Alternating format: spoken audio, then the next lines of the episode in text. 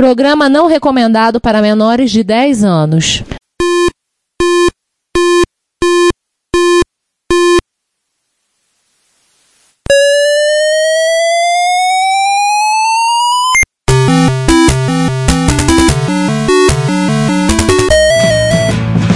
We bought it to help with your homework.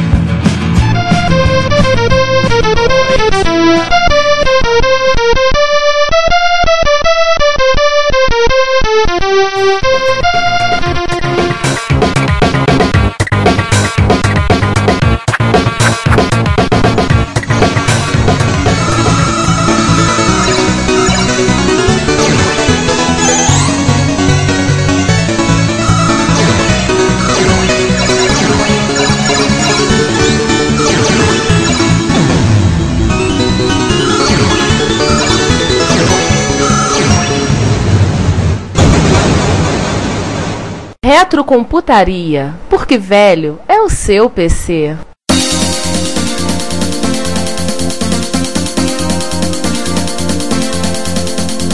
Bem-vindos a mais um episódio do Retrocomputaria. E, como dizemos, há 37 episódios, velho é o seu PC. Aliás, não só velho, mas como totalmente mainstream, totalmente prete a porter. Ou seja, seu PC não é só tiozão, ele é pop. Sim, ele é pop, ele é o bom jovem dos computadores.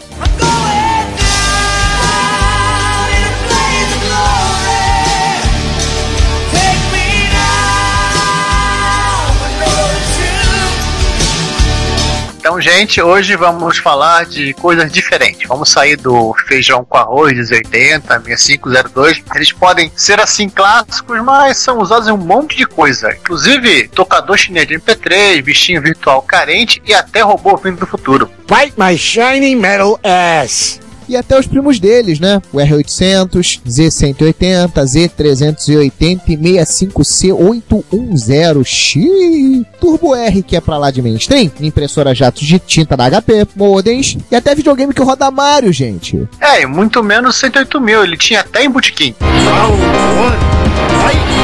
Ou o primo dele, o meu 809. Tudo carne de vaca. Isso aí, gente. Nosso episódio de hoje é alternativo. Viva a sociedade alternativa! Eu não top houses, desculpem, eu acredito quando você diz que ele é legal. Então, gente, bem-vindos a mais um episódio do Retrocomputaria. Aqui falando com vocês, na nossa mesa, a gente perdia o lado do nosso polígono aqui, pentagonal. Eu, Giovanni Nunes e. Eu, Juan Carlos Castro. Eu, Sander Souza. Eu, Ricardo Pinheiro. Bom dia, boa tarde, boa noite. Eu, César Cardoso. E, claro, antes que eu- alguém pergunte, o João ele está boicotando a gravação do episódio porque nós simplesmente colocamos todas as piadinhas cretinas antes dele. Então, ele ficou sem cota de piadinha cretina dessa vez. É, e a gente decidiu que não deve, é, ele ia acabar cortando todo mundo, atrap- Tá atropelando, a gente resolveu atropelar ele primeiro. Agora com a pequena diferença que ele é um Bobcat, né? Do- dos carros atropeladores. A gente é só fusquinha. Ah, não, ele é um bulldozer, cara. Como já deve ter ficado claro, neste episódio falaremos de microprocessadores, aqueles chips que são a alma ou cérebro do microcomputador e efetivamente são o que rodam o seu software. É. Só que hoje o papo vai ser diferente. Hoje teremos aqueles que foram no passado mais coadjuvantes. Ou seja, só processador bizarro. Sim, hoje examinaremos o lado B dos microprocessadores clássicos. Chips estranhos, com nomes bizarros, dos quais você nunca ouviu falar, mas que apareceram em lugares muito inesperados. Ou não. Tem das quais alguns, inclusive, é você não ouviu falar e nunca mais ouviu falar. Pois é. Desse- Ou seja, os DJs alternativos da rave underground do Silício.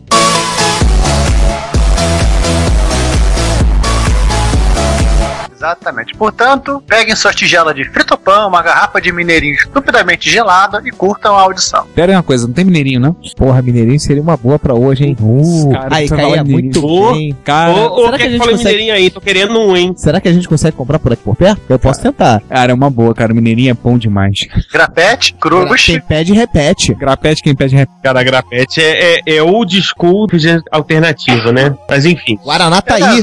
Tem em São Paulo, Essa interior não de tá São mais, Paulo não. tem Não, não, Guaraná tá aí é ruim mesmo. É diferente. Guaranataí tem no interior de São Paulo, na Campus Party do ano retrasado, eu, ano passado eu encontrei cara com uma garrafa, eu fotografei a garrafa de 2 litros de Guaranataí. Pô, ma- ma- cara. é mantida desde épocas milenares. Não, é? ainda fabricam? Não, o cara tava tomando, então é, né, Deve ser envelhecido em barril de carvalho, alguma coisa assim. um barril de plástico, né? Você quer É dizer? estoque particular do Estoque particular deve estar na adega dele de vinhos daqueles importados. Mas enfim, cara. gente, Exatamente. Como este não é um, vi- um podcast sobre refrigerantes, vamos a passar? Falando de coisas bizarras aqui, Ricardo vai começar com esse Panafacon MN1610 What the f...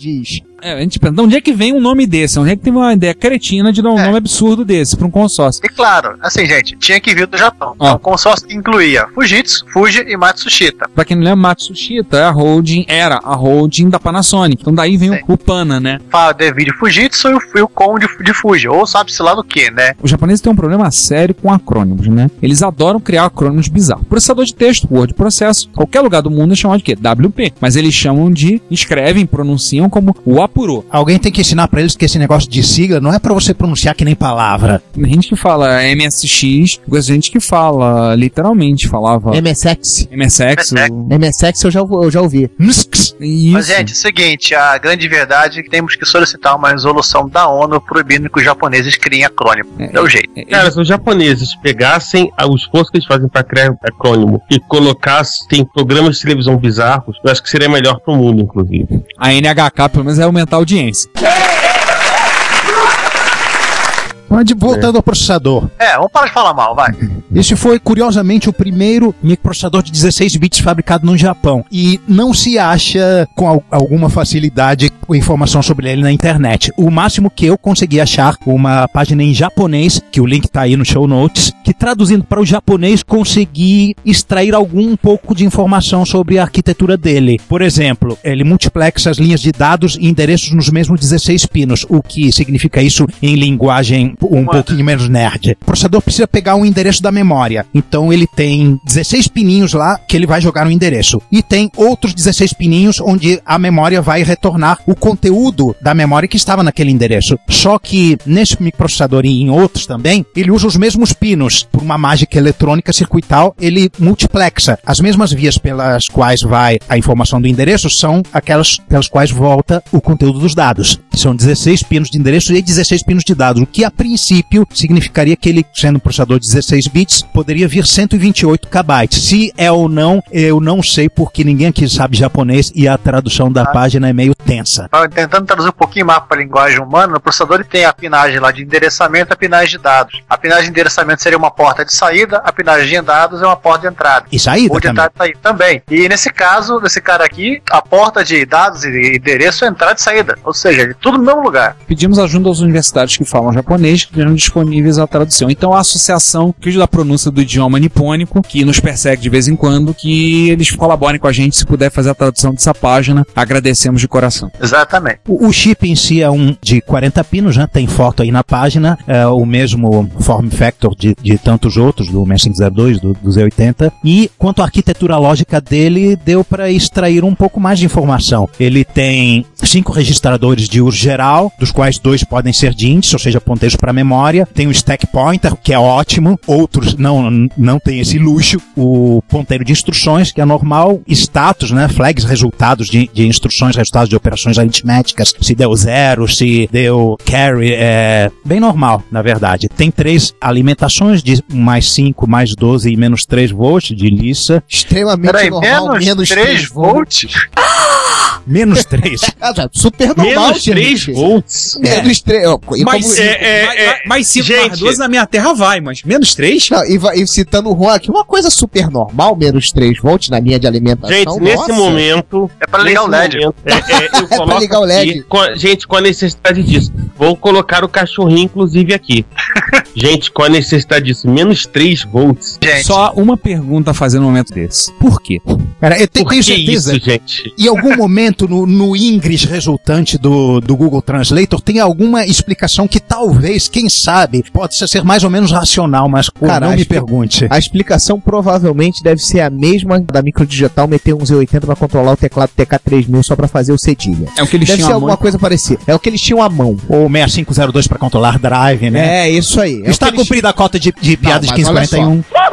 O 6502 tem lá no datasheet dele dizendo que ele tem portas de entrada e saída que ele poderia servir como um drive serial, poderia ser utilizado como controladora. O problema é que nego não conseguiu implementar esta porra. Aí deu aquela bosta lá do, do 1541, né, que a gente conhece. Mas, gente, o resumo é o seguinte: os menos 3 volts pareceram uma ideia fantástica na época. Isso aí, que nem os 80 no teclado TK3000. Perfeito, é isso aí. A gente não É tem o isso aí. contexto. Tenho certeza que tem uma explicação racional. Ou, bom, Tem! ou vagamente racional, já que estamos falando de japonês, mas tudo bem. Ou que não faz nenhum sentido, mas enfim. É japonês, então a gente tem que entender. É que o cara pega o mais 12 e joga o menos 3 e faz 9 volts, gente. Você tá entendendo, não? Meu Deus. Sei lá, Vamos é- lá, ele tem 3 entradas de interrupção, mascaráveis individualmente no status register. O que mais aí, ô Juan? Em termos de arquitetura. Alguém fez um computador com isso? Sim, alguém fez o computador com isso. A Fujitsu, um bichinho chamado TFC 3450, que é um computador tipo business, tipo um integradão meio assim com um cara de, de CP500, a- um, um caixotão com tudo, um monitor, dois drives e tudo bem. Deve ter sido um computador tão útil quanto qualquer outro, só que um bicho bem raro e incrivelmente tem uma listagem do eBay. Você acha um dele à venda, só que sem teclado. Um negócio esquisito desses. Um micro sem teclado vai, vai ser difícil extrair algo de útil neles. Tanto que o, o cara foi listando e relistando várias vezes. No momento em que essa gravação está sendo feita, ele ainda está à venda. Se alguém for muito forte e quiser explorar e, e extrair alguma coisa de útil dele, sinta-se à vontade para comprar. Eu tô fora. Você só esqueceu de um detalhe na, em citar que ele ainda tá à venda no eBay. Você esqueceu de um detalhe superior a esse. O preço? Não, é que ele não Preço tem tá caro. interpretador basic. Ele tem um compilador basic. Oh, Mas é é um verdade. interpretador Pois é, mas basic. você já viu a foto dele? Ah, a coisa mais bizarra do mundo, Deus do céu. Não, já vi piores. Caçar a moça Gente, pela cabeça. gente, gente, a calma. foto da placa-mãe é linda. Eu vi. Tipo, Pera. eu já fico vendo essa foto. Eu imagino o pessoal da Gradiente todo se matando com faquinha de bolo Pullman, porque eles não conseguiram fazer uma plantação de 74LS bonita o suficiente. Desse gabarito. Peraí, cadê a foto da placa Nesse mãe? gabarito. Não, não tá na página do eBay, tá, não, né? Tá no Old Computers. Old Comp. Ah, tá aqui, tá aqui. Peraí, Tá no deixa, outro computador. peraí, deixa eu ver, deixa eu ver. Definitivamente, parabéns a Fujitsu pela plantação de 74LS. Ah, tá aí o teclado que não Ô, meu, existe. pela Bonitinho. TFC. Quadradão, tudo quadradão, cheio de ângulo, cheio de linhas retas. Peraí, cadê a. Meu Deus! Que isso? A placa não acaba. Você, você É tá a aí dando placa escuro e a sem foto fim. da placa não, Não, acaba. não, não, você não tá entendendo. Ele, tem uma, ele deve ter uma backplane e essas várias placas que se co- sobrepõem. Na verdade, não é Gente, uma tem placa, mais são uma! várias. Sim, são. Ele deve ter uma backplane, esse cara. E na verdade, ele é bizarro porque ele é dividido. Ele tem uma unidade externa que tem os HDs, ele tem uma unidade integrada com o monitor que tem os drives. Eu já não sei mais onde é que fica a CPU, o que, que é a CPU aí. É algum dos três de 40 pinos. Provavelmente um desses cerâmicos aí, um desses três. é o branquinho aí. cerâmicos. É qual? É, É tem o três. branquinho, é o branquinho. Tá não, o isolado legal é o dos- seguinte, soquete azul, gente. Pra ficar mais bizarro ainda. É, Ah, o sem processador de silício branco com pro- soquete azul. Tipo, não tem como você errar, né, inclusive. Aqui, ó. É um dos dutos que estão um do lado do outro. É MN1610A. É ele mesmo. Engraçado é que o Panafacon ele não tem só o NM1610, ele tem o 1610, 1640, 1650. É, são, Deve é, ser chip de control- apoio. Com certeza. São o chip brother dele. Quem quiser enfrentar a tradução do Google ou, ou souber japonês, que. Que nos ajude. É. Ou então, assim, não. Lembrar também que não foi só o. Qual é o nome do bichão aí? O TFC 3450. Teve um outro computador. Quer dizer, não tá necessariamente um computador, né? É uma coisa que obrigatoriamente tem que existir quando alguém fabrica um microprocessador, né? Que é um, um kit de desenvolvimento, uma placa de experimentação. Se você der uma olhada nesse outro link aqui, você vai ver que ela lembra bastante as, as placas de experimentação que existem para Z80, 8080, 6502, etc.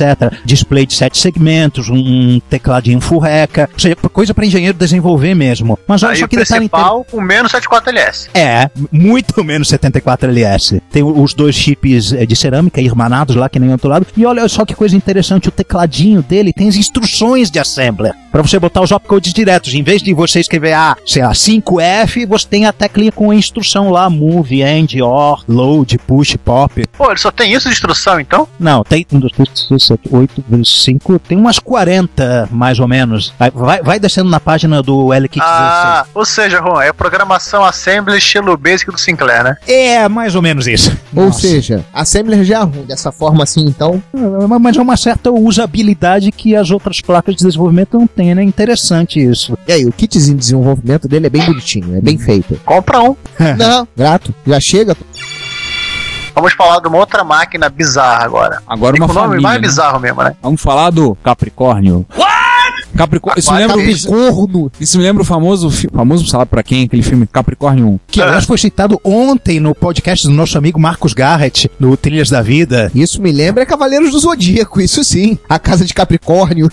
Lembrando do, fi- do Capricórnio 1, que era. ah, alguém procura na Wikipédia, vai no IMDB e pesquisa. Vai. É sobre a viagem a Marte que eles falsificaram. Sim, sim, sim. Eu vi esse fi- filme há bastante tempo. Era t- tão garoto que eu nem me lembro direito como era a trama dele. Ou seja, literalmente Capricorno mesmo, né? Vou mencionar Então, gente, um- quem usou o Capricórnio? um micro que na verdade é quase mainstream, ou foi, foi ma- mainstream na época, foi muito popular. É. Renato de Giovanni, que o adora que eu diga, o HP 85. Mas a família é 80, né? 85, 86 e 87. É, a HP 80 Series. 85, 86 e 87. Aliás, o 85 eu tô vendo a foto dele, eu tenho quase. Eu vi 85 no, lá no The National Museum of Computing, lá em Blatt. Tinha um. Aliás, no momento que vocês estiveram vendo essa gravação, acho que finalmente eu já terei conseguido subir um vídeo. Eu fiz um vídeo que eu prometi a vocês algumas gravações atrás, que eu ia fazer um vídeo com todos os vídeos que eu fiz no museu. E deu 20 minutinhos. Tem inclusive o bônus do trem passando. Que- Quem foi na, na Retro Rio entenderá. Deve ter subido o vídeo, essa altura do campeonato já deve ter subido assim. Se a minha operadora de banda larga permitir, eu já terá, esse vídeo já terá- estará online para o prazer e deleite de vocês todos. Eu vi um HP 85 lá. Senhora, sua operadora vai estar permitindo o subimento do seu vídeo. Não se preocupe.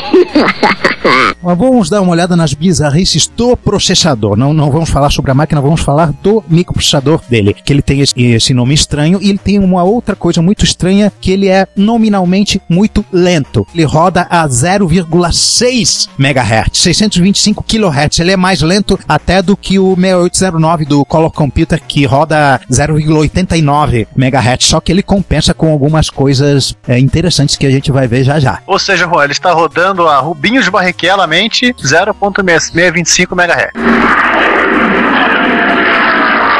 Eu dizia que ele está mais rodando a, tipo, a lá Caterham, Marúcia. mas- Para, aí tá mais pra, pra quem corre na GP2, daí pra lá, tá mais pra Fórmula 3. É por aí. Stock Car, filho. E Você poderia imaginar que a HP, né, uma empresa, um, um micro que vendeu bastante, foi popular na época, teve bastante penetração no meio empresarial, e vo- você poderia achar alguma coi- coisa dele, só que a HP tem. parece que tem Alzheimer, você não acha nada sobre a história de- dessas arquiteturas antigas. Dificílimo achar documentação. Eu, pra vocês terem uma ideia, eu só consegui achar um lugar onde tivesse o Assembler, uma exposição da arquitetura interna dele, ontem, um dia antes da gente fazer essa gravação. Nossa. E vocês têm história de conseguir, de tentar conseguir informação de outras coisas da HP, né? Com o Daniel, né? Que tra- o Daniel Campos que trabalha na HP, não deu muito certo, não, né? Deu ruim, né? Cara, eu lembro quando a gente tentou achar, eu, o Giovanni e o. Um abraço pra aquele corno que é que ele esteja. É, não precisamos citar o nome dele. A gente tentou achar alguma coisa sobre os PA RISC A série E- HP 9000 que eles venderam. e série HP Outro no Brasil. É que eles venderam quase como um pão quente um Workstation Em algum lugar dos Unix. anos 90. Isso. E até porque tinha um na All Business, tinha uma época que a gente pensou em comprar um para ser o nosso servidor, né? Mas, bom, estamos até hoje esperando informação sobre, sobre esse bichinho. Mas eu lembro da época de casa comprada aquela HP9000, que a gente ia na All Business pra matar o tempo. Eu lembro Cara. de ver aquela HP9000 lá. Crianças, não façam isso. Porque quando você faz isso, é porque você tem tempo demais e emprego de menos. Exatamente. Outros sebos de Ah, informática. do Não Rio de Janeiro- seriamente que você seja muito rico, mas a All Business também vai pro saco, então. É, todos os sebos de informática do Rio de Janeiro foram pro espaço, infelizmente. Para nossa tristeza, um minuto de silêncio pela morte de todos os sebos de informática do Rio de Janeiro. Pronto, acabou o minuto. Não vale isso. Em relação ao, ao Capricórnio, né? Podemos pedir ajuda ao Gessel, não é isso? Não, alguma coisa interessante, eu tava vendo as máquinas. Pô, o HP87 já tinha um monitor widescreen. Era o White, gente. Isso em Não. 1900 e bolinha, né? O mais legal 1982. É que ele começou com 85, depois foi pro 87 e depois foi pro 86. Uau! Eu acho que a HP não sabe contar. É que Eles fazem calculadora, né? Quando bolaram isso, a HP não tinha. Tava com problema, tava sem calculadora à mão. O 85 é de 1980, o 87 ele é de 1982, e o 86, que usa monitor externo, ele é de. Ele é de não, na verdade ele é de antes, ele é de julho de 82, e o 87 é de setembro de 82. É. Ah, não, porque o 86B Ah, sim. é de 83 e aí lançou o 87XM, Também que pra, é de 83 também. também pra usar monitor externo. É assim, também vale lembrar que os computadores assim foram projetados pela HP para ambiente corporativo, mas também eles eram muito focados na área de desenvolvimento. desenvolvimento, né? Área de pesquisa, área de laboratório, instrumental de laboratório. Também é uma- Acadêmica. É, É, é a que a HP, HP, faz, né? Faz multímetro, desculpa, faz osciloscópio, faz outros É, equipamentos. HP, HP tem uma linha toda de produção, por exemplo, de equipamentos de hospitalar. É, eu fiquei olhando assim, os folders desse material, tava vendo assim, que esses computadores, eu acho que o, fo- o foco não era o usuário final. O cara queria jogar, sei lá, Prince of Persia em casa. O foco era literalmente o pesquisador, né, que levava parte do trabalho de pesquisa dele pra casa. Number crunching. É, aham. Falar em number crunching, a arquitetura interna dele é, é totalmente feita para number crunching. Olha só, ele tem 64 registradores de 8 bits. 34, gente. Bomba pra quem estuda nessa época. Você vai ver para quê? Ele reserva alguns deles para certos fins. Um, pra, é, um deles é registrador de índice, outro deles é o ponteiro de instrução, né? O IP, o Instruction Pointer. Outro é o stack, né? O ponteiro de pilha. Tem dois ponteiros que ficam flutuando, apontando para esses ponteiros de 5 bits, né? 5 bits para escolher um dos 64. Tem para algumas operações do assembler dele. E ele define uma coisa chamada fronteiras. Funciona mais ou menos assim. A primeira metade é dividida, os, ou seja, os primeiros 32 bytes são divididos em 16 registradores de 16 bits, basicamente usados para endereço de memória. Os segundos 32 bytes são divididos em quatro seções de 8 bytes, que são usadas para instruções de 64 bits, instruções inteiras de 64 bits que ele faz de uma vez no, no, no conjunto interno de registrador deles, e ponto flutuante. Ele tem ponto flutuante interno. É o formato double, né, de 64. Talvez não seja exatamente esse formato. É um PDF muito longo. Não está em japonês, ainda bem. Mas Tá ele, tá- bem. ele não foi OCRizado, então fica difícil pesquisar as coisas nele. E eu só achei esse, esse camarada ontem, né? Mas basicamente é isso. Ele tem registros de ponto flutuante e de inteiros de 64 bits. Ou seja, você já começa a ver que o 0,625 MHz talvez não sejam tão patéticos assim. É, porque o objetivo dele é mais, como se falou, pra mastigar números. Exatamente. Né? Com registradores tão grandes, trabalhar com talvez fosse o foco, por exemplo, dele mais um maior número de casas, mais precisão, essas coisas. Justo. Ele, tem, ele inclusive tem aqui, eu não con- cheguei a ver as instruções em si, mas ele mostra a arquitetura interna de cada ponto flutuante. Ah, estes, ba- estes bits são reservados para mantissa, estes são reservados para expoente, estes são reservados para sinal, tudo lá. São 389 páginas de PDF. Uau. O legal é que esse assembly ele vinha num cartucho. Exatamente. Esse manual que a gente está consultando, que foi a nossa boia de salvação para entender este katsu de chip, é- ele é o manual desse produto, do cartucho assembler. Uau, mesmo. Você disse que o Renato Giovanni quer o sonho dele ter um desse. Se alguém tiver algum aí, tiver, souber, avisa pro Renato. Quando aparece, eu até mando a dica pra ele. Ô, tem um vendendo, mas não- mas normalmente é aquela história. Caro pra cacete, tem que trazer dos Estados Unidos e pá, pá, pá, e pó, pó, e, e normalmente o cara só manda um negócio daquele tamanho, o cara só entrega pros Estados Unidos mesmo. Aí é. Aí fica É, ou difícil. né? seja, teria que ser mesmo era 86, tem aquela telinha widescreen pra assistir vídeo, né? Ele é de 5 polegadas de vídeo, né? É. Ótimo. Não, o legal assim, ele vinha, ele tinha um Basic, um, um HP Basic embutido, ele tinha uma versão de CPM, era o. Pô, então era uma placa com coprocessador, né? Suponho. Olá a todos, eu sou Daniel Caetano e vocês estão ouvindo Retrocomputaria. Dia, boa tarde, boa noite. Esta é a sessão de notícias do 37 episódio do Retrocomputaria. Porque notícia velha é do PC que saiu ontem. Hoje temos uma mesa quadrangular. São quatro, né? Quadrangular é quatro. Não, pentagonal. É, está, cinco. é, está pentagonal, gente. É que o, o João tá ali escondido. Oi. Eu não consegui ver o João. O João ficar escondido do tamanho dele realmente é uma coisa inacreditável, né? Enfim, é, vamos nos apresentar todos então, né? Nós Já começamos bem? Bom, vocês já estão cansados de me ouvir. Eu sou César Cardoso. Eu sou o Juan Carlos Castro. Eu sou o Ricardo Pinheiro. Eu sou o João Cláudio Fidelis, que, que estou perdido, mas presente. E fechando a mesa pentagonal, Giovanni Nunes. Vamos começar, enquanto a gente não tem musiquinha, vamos começar com as efemérides, esse momento que vocês esperam assim com muita animação, porque a primeira efeméride é uma efeméride realmente relevante, né?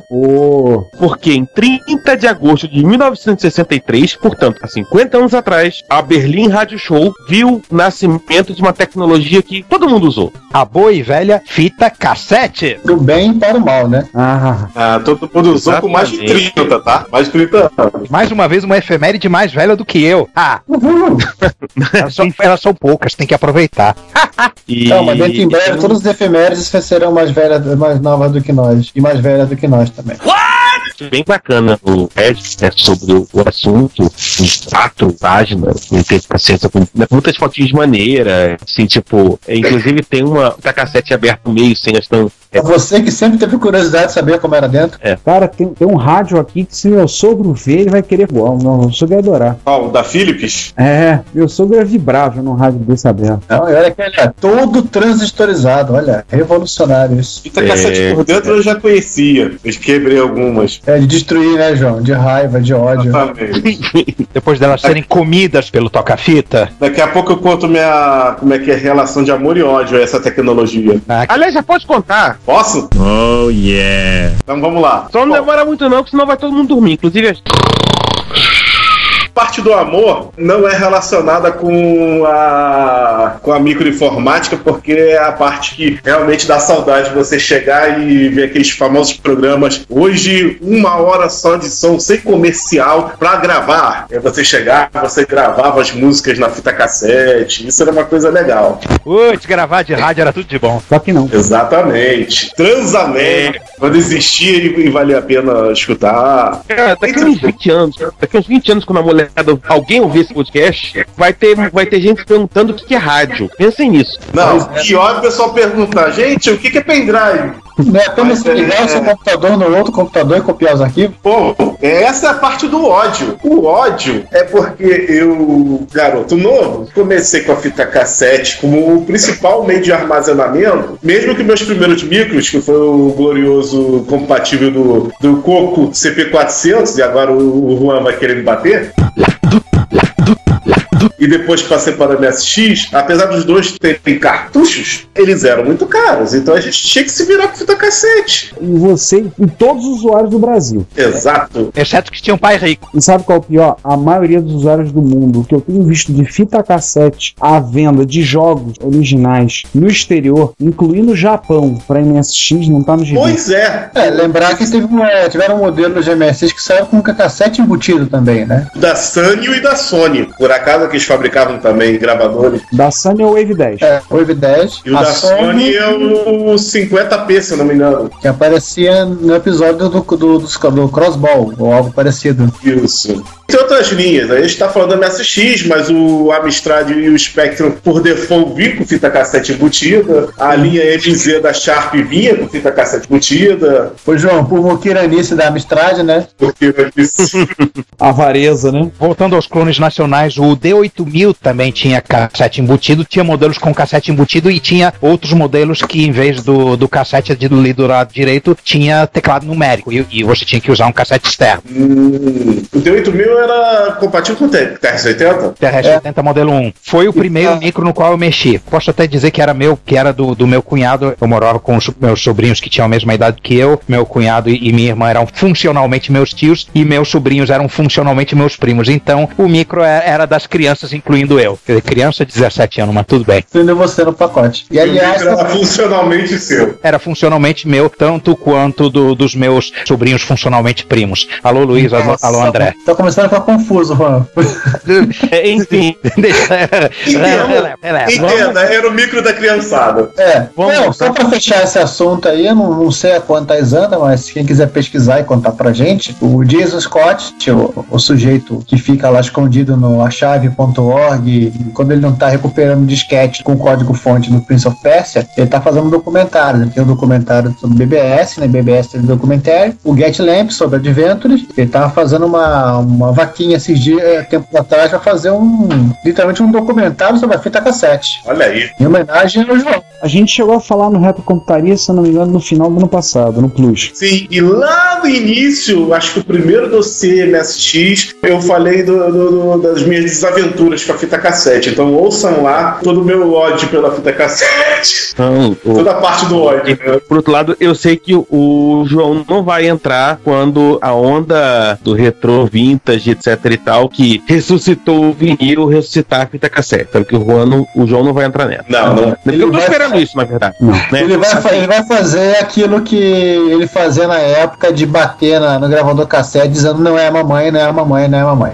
né? Porque assim, Ficar ajustando azimuth, Deus me livre. Coisa, coisa maravilhosa, só que não. Né? Isso eu não sinto saudade, me, definitivamente coisa que eu não sinto saudade no cassete. Ajustar azimuth. Me- mesmo tendo o gravador da Gradiente, que era um gravador literalmente emburrecido pra trabalhar com computador. Então tinha um É. bando de coisa lá. Eu até hoje eu tenho o, o da Gradiente, o da Sharp, além da, daquela, daquela coisa que parasita o abstrato CPC. Meu Deus. Ricardo, agora, na- quando o, o César falar de Azimuth, você pode inserir um trecho do Linha do Equador com a banda Azimuth. Eu vou pro ar No azul mais lindo Eu vou morar Cara, brinca não que tem um restaurante aqui perto de casa chamado Azimuth. Levar o João lá. Gente, o papo já, já começou a caminhar Nossa, pra banda. nossa, Tá? nossa. Nossa. Vamos continuar falando de música? Vamos lá, ainda música, A gente ainda já efeméride, falou. né? É. É, a gente já falou, mas a gente fala mesmo assim, vamos continuar falando. 30 anos do formato MIT, padrão MIT. Olha aí o Márcio. Ah, Aí, Márcio Lima! Abraço pro Márcio, que aliás, recentemente eh, esteve falando comigo e tem coisas sobre o MIDI que eu vou falar, mas segue primeiro o barco pra depois eu dar um comentáriozinho. né? E aí a gente volta de novo para mais um link do Rester. Nós já falamos da primeira parte desse link, ó, falamos da segunda, em que tem de novo, são seis páginas, então tem- é mais coisa ainda. E tem em algum lugar, tem um, um Yamaha. Página 2. Página 2, tem um Nem Yamaha. desespera É muito. Exatamente, pai. É um MSX1, é o YS503, já com módulo, tudo, cartucho. E uma TV da Sanyo. É da Sanyo essa TV? É, eu tô vendo Sanyo. É da Sanyo. A TV. Há pouco tempo eu vi um teclado desse à venda. Baratinho, um tecladinho desse aí. Esse aqui é o teclado do Camiliano e o Werner fe- fizeram permuta no encontro de Ribeirão, não é? Sim, mas eu vi um agora à venda no eBay, pouco- há pouco tempo. Porque eu também tenho, um- vocês sabem, o, da coleção, o, o Alamiar, no caso, ele é um Yamaha. Eu, tá, ele tá com módulo. E tem um, no módulo tem um conector para botar o teclado. E você também vai comprar um teclado desse pra tocar músicas do Ivan Lins em casamentos e churrascos da família? Não, não sei tocar. Bem que gostaria, né? Como é que eu vou comprar se eu não sei tocar? Meu pai tentou fazer de quando eu era garoto que eu aprendesse a tocar teclado, de tudo que era maneira. Acabou que meu irmão que foi tocar teclado, aprendeu a tocar teclado, foi tocar violão. Aí vendeu teclado. Frustrações duplas do meu pai. Fazer o quê? E antes que perguntem, o Atari ST aparece na página 3. Olha. Ai. Alguém vai perguntar, né? Sim, com certeza. Mas o. Aproveitando para falar, uma coisa que nós descobrimos, que tem tudo a ver com MIDI, é que o, a gente estava vendo as MIDIs da Bit 2, ou Byte 2. Byte 2, melhor dizer. Não é beat, seria beat 2. Bit 2, Bit 2. Vídeo? Não é Bibi Chifinho, não. É, pausa pra tocar pra hora de dar roll, né?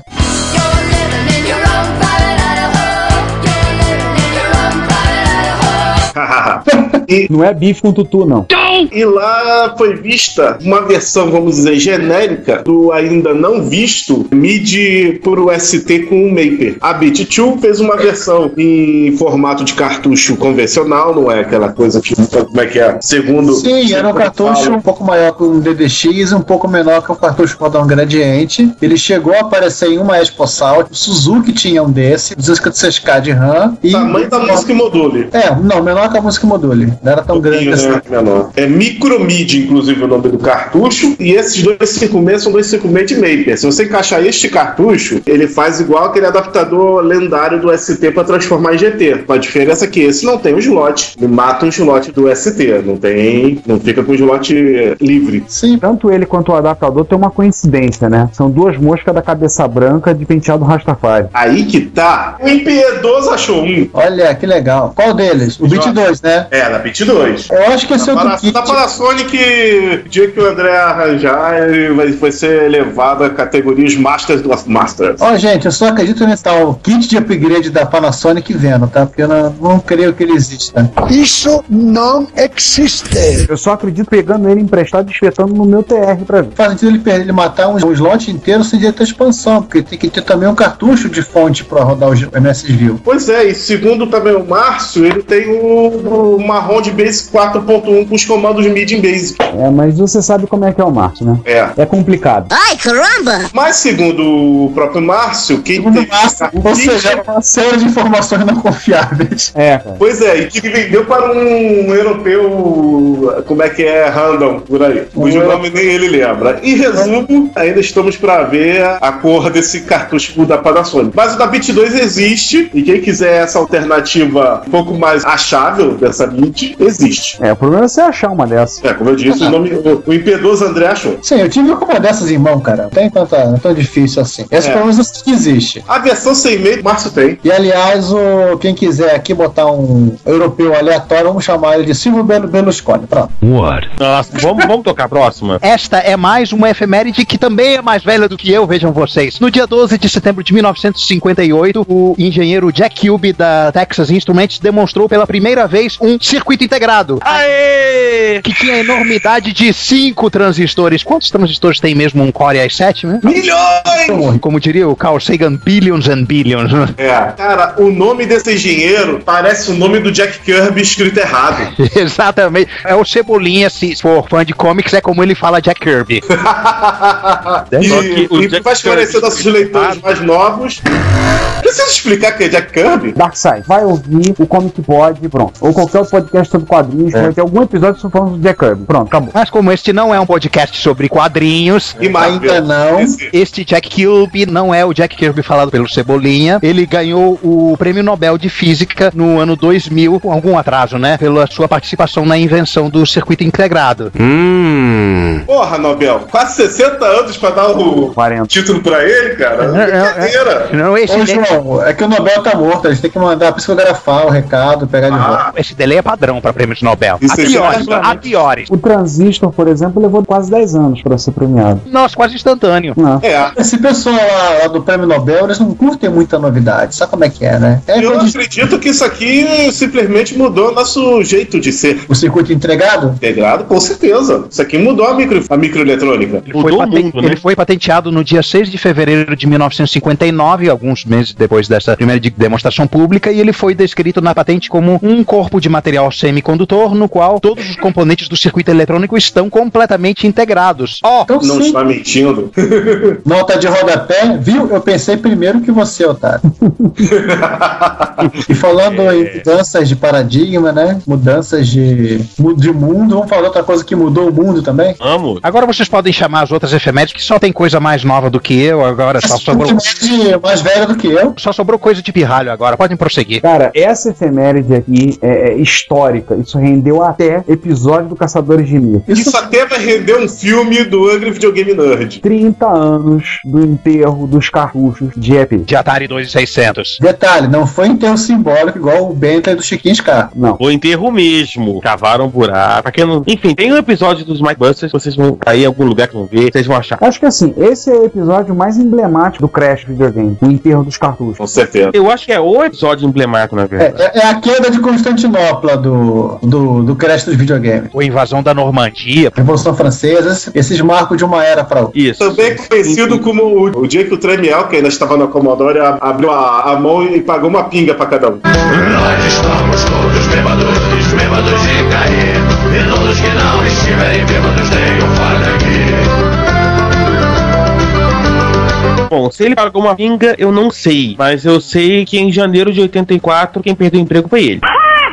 Num dos episódios mais mal explicados da história da computação, e que, como tá todo mundo morto, n- não vamos saber nunca do que aconteceu entre Jack Ramiel e Irving Gould. Já temos, e só pra quem não sabe, o enterro foi em, dos cartuchos foi num, no estado do Novo México, né? nos Estados Unidos. Meio do deserto. Como diria o Romero Simpson, nossa, tem um ovo México.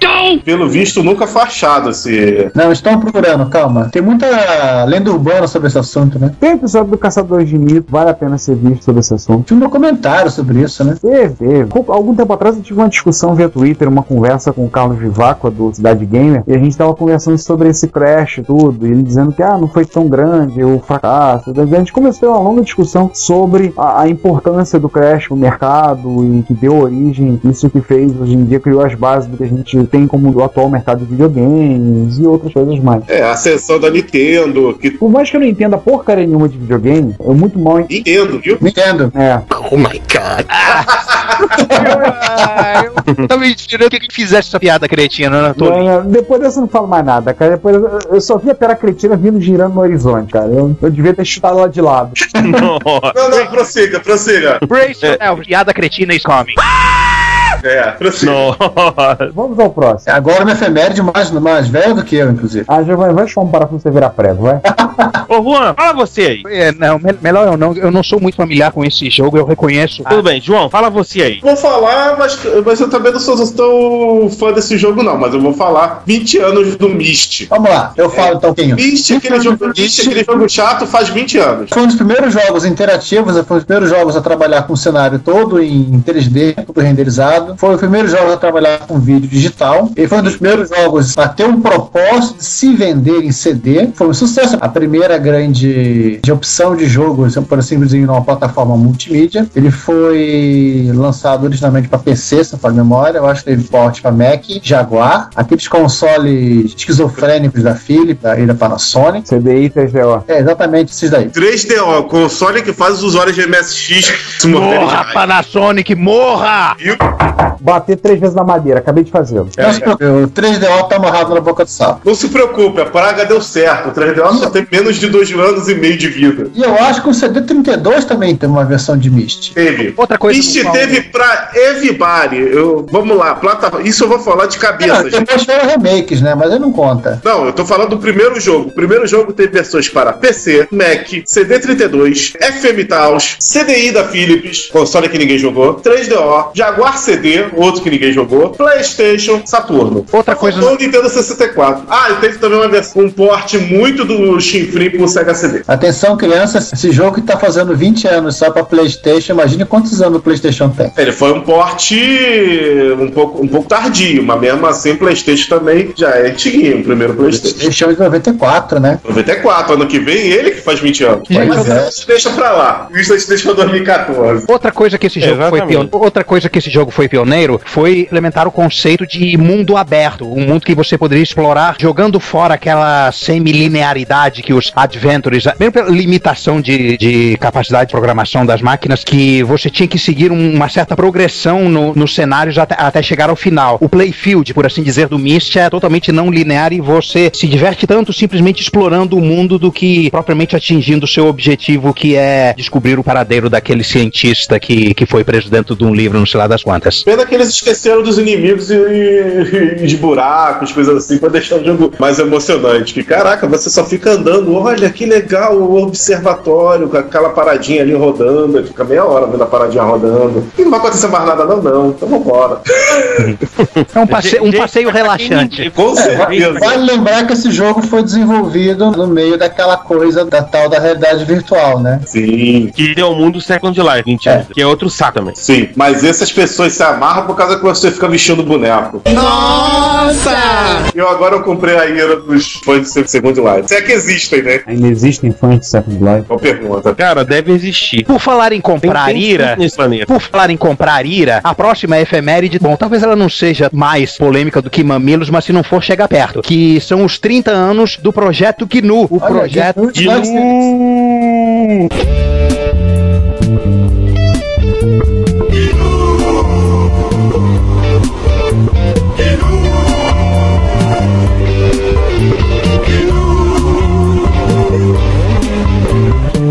Nessas horas eu vou colocar a música do. da- aquela música. Linha de comando. é.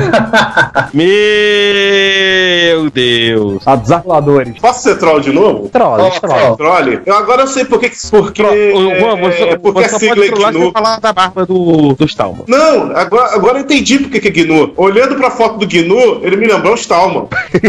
Não, acho que é o contrário. O, Sta- o, o Stallman que fala lembrar o Gnu. E detalhe, esse bicho fede pra caramba. E o Stalman bem. Falei que essa efeméride ia ser mais polêmica do que Mamilos? Mamilos! Mamilos! Gente, eu não tenho É. nada contra GNU, tá? Gente, vamos mandar bots e vírus pro João. Vamos fazer o HD dele fri- que roda o Windows 7 fritar aí até a morte. Não, a gente só, só tem contra o Stallman não tomar banho. É, mas isso é um hábito padrão em 97% dos norte-americanos, né? Bom, de qualquer Cara, maneira. alguma vez na vida o Talma não tomou banho? Giovanni, conta aquela história do Stallman que você conhece. Rápida. Ah, são várias histórias, né? Giovanni é quase íntimo do Stalman, né? Aquela do verão do Rio de Janeiro. Não, quem tá todo agasalhado agasalhada, não tomava banho, só suor, é normal isso. Passou uma semana no Rio de Janeiro, ele pediu um balde pra lavar os cabelos. É, normal. No verão do Rio de Janeiro. E ele não tomou banho, ele pediu um balde pra, pra lavar os cabelos. Apenas isso. Isso aqui ele é um sujeito de Massachusetts. Mas só posso contar uma coisa, ah, não defendendo, pro Michael Moore escrever num livro dele, explicando como se toma banho. Eu acho que isso é um hábito muito comum entre os norte-americanos.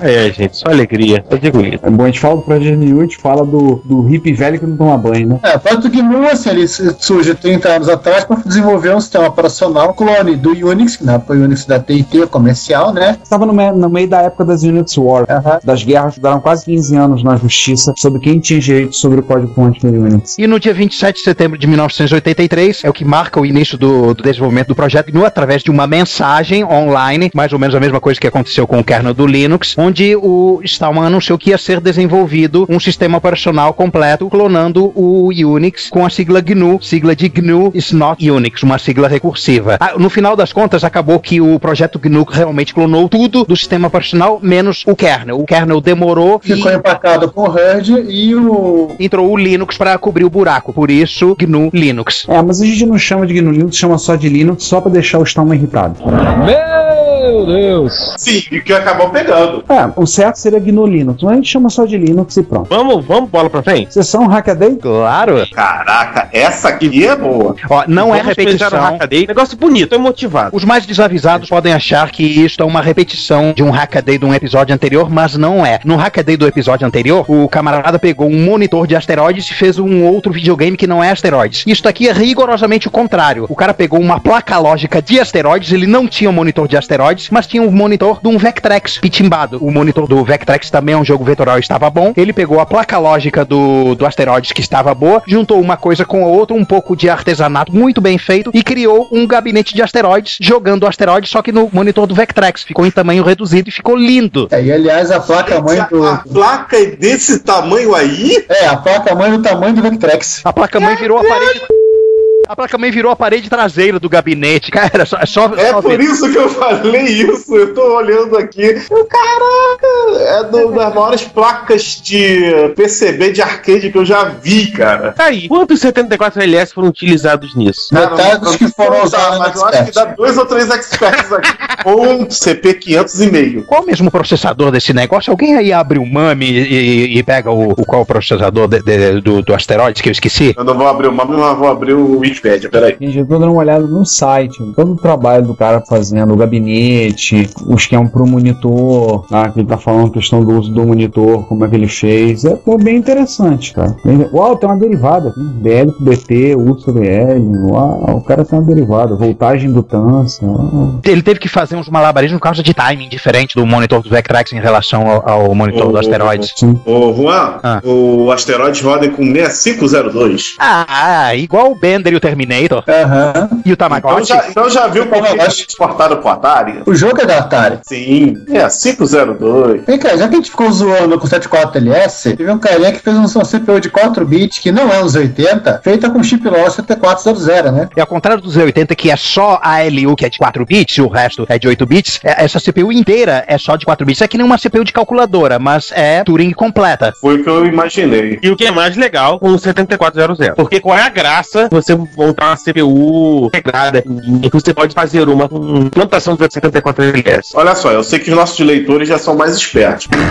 Mas é sempre bom lembrar Ouvinte. porque os nossos ouvintes são, ma- são espertos, mas é sempre bom. É, não, lembrar. gente, tem gente que transcreve o podcast e lê na, no ônibus. Rui, Rui? Sim, mas é sempre bom lembrar que tem muitos podcasts que falam por aí uma coisa é muito errada. Fico falando, ah, a primeira geração de videogames foram CPUs de 4 bits. Isso é errado. Vem que o- os telejogos sequer era uma CPU, né? É, dá nem pra contar bits. E a Essa segunda. coisa é analógico, né? 20 tem. Sim. Não, era. Caramba, até explicou no, no Atari Incorpor é, Incorporated Business Plan, mas não era. Na, era analógico, sim, que você literalmente desenhava o jogo. Exato. E a segunda geração que também atribuem a 4 bits, que é a geração do Atari e Odyssey, já são CPUs de 8. O Atari é 6507, que é a versão capada do 6502, mas não deixa de ser 8 bits. Não, mas quem fala que é 4 bits é bem louca, hein? Não, Né, eu sei, tem vários sites sobre videogames, o pessoal faz esse erro até hoje. É um erro recorrente lá das revistas da década de 80. É que o pessoal pega o primeiro microproce- um dos pri- o primeiro microprocessador da Intel, o